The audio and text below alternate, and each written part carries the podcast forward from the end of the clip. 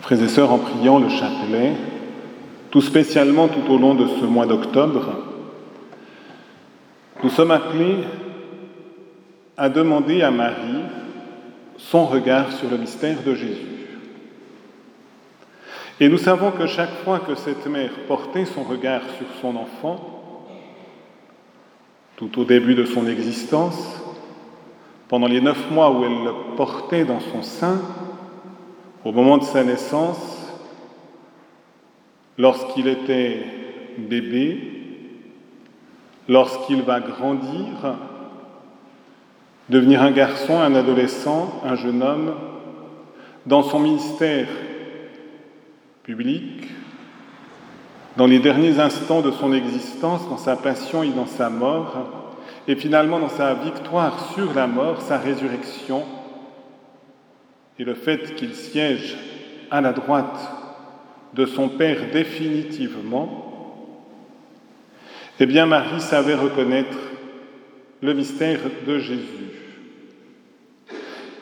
Et en le regardant, elle laissait descendre dans son cœur les sentiments mêmes qui étaient dans le cœur de Jésus.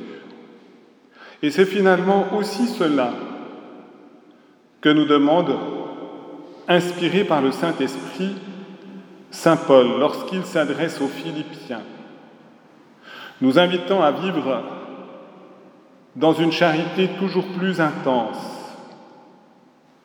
à nous encourager avec amour, à vivre en communion dans l'esprit, à avoir de la tendresse, de la compassion,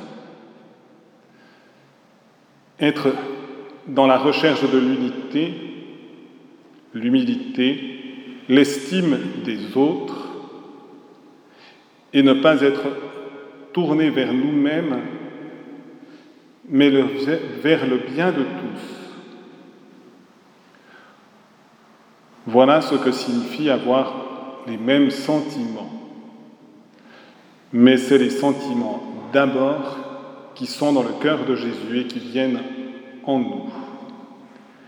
Et l'Évangile encore nous révèle quelque chose des sentiments de Jésus lorsqu'il nous dit comment vivre l'hospitalité.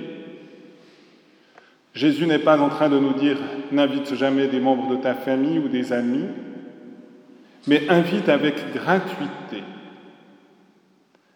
Parce que le Seigneur Dieu lui-même nous invite au festin des noces de son Fils, il nous invite gratuitement.